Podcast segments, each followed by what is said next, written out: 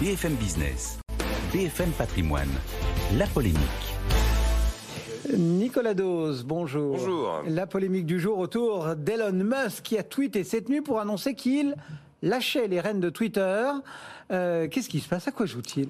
Eh ben, vous savez, je vais vous faire la réponse de ceux qui n'ont pas de réponse. Oh, Demandez-lui. Non, mais très franchement, euh, depuis le début de cette histoire, euh, j'ai du mal à suivre.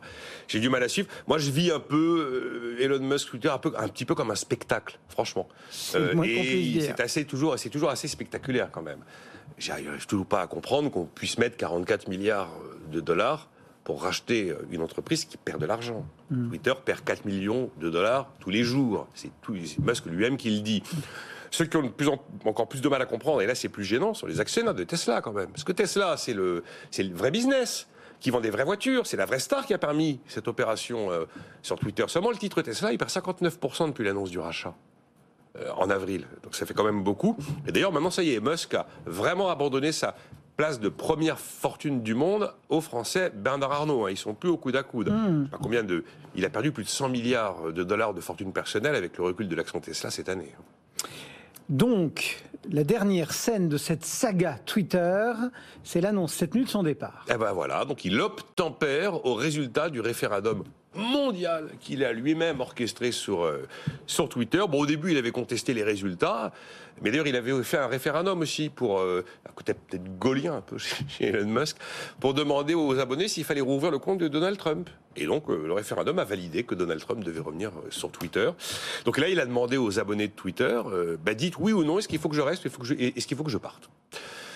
Et euh, 57%, 57,5% des 17 millions de votants ont dit il faut qu'il vous partiez, Monsieur Musk. Et donc, bah, après avoir essayé d'expliquer que Ouais. probablement euh, c'était probablement des hum, des comptes anti qu'il avait poussé vers la sortie. Il a même sorti un sondage en disant bah, j'ai un sondage qui dit le contraire. Bon, il a fini finalement par se plier au résultat du vote. Et donc, il annonce cette nuit que il se retirera dès qu'il aura trouvé quelqu'un d'assez fou Ouais, pour, lui succéder. Ou d'essai idiot. Enfin, bon, Oui, idiot. ouais. On va, on n'a pas encore le nom de l'idiot ou du fou, donc on n'a aucune date, si vous voulez. Moi, franchement, je pense que il est tout à fait possible qu'Elon Musk ait mis en scène cette sortie de Twitter par ce référendum. Compte tenu de ce qui s'y est passé, il y avait eu pas mal de chances quand même que le oui l'emporte. hein. Le oui, vous devez partir, Ouais. pour envoyer en fait un message aux actionnaires de Tesla en leur disant c'est bon, ça y est, je, je- je laisse Twitter, je, je suis de retour aux manettes de Tesla, je, lâche Twitter pour sauver Tesla. Il n'est pas impossible quand même qu'il y ait ça. Euh, Malgré tout, quelques- quel bilan on peut tirer de ces premiers mois d'Elon Musk euh, C'est la tempête permanente. Il arrive, en plus c'est des, des quelques mois, deux mois et demi à peine, il arrive, il vire la moitié des gens quand même, sur les 7500 salariés. Du coup, qu'est-ce qui se passe? Vous avez des annonceurs qui prennent la poudre d'escampette. Oh, des nains, hein, General Motors, Volkswagen, Audi, General Mills, les glaces pour une entreprise dont 90% des revenus viennent de la publicité. On commence à sentir le sapin. Après, il y a ce fameux nouveau business model. 8 dollars par mois pour s'acheter la petite pastille qui, va, qui certifie l'origine du compte patatras, il y a eu des fakes, il y a eu des, des- des usurpations d'identité, donc il a arrêté le, le système payant, puis il est revenu au système payant, il a fermé des comptes de journalistes, scandale mondial, il les a rouverts.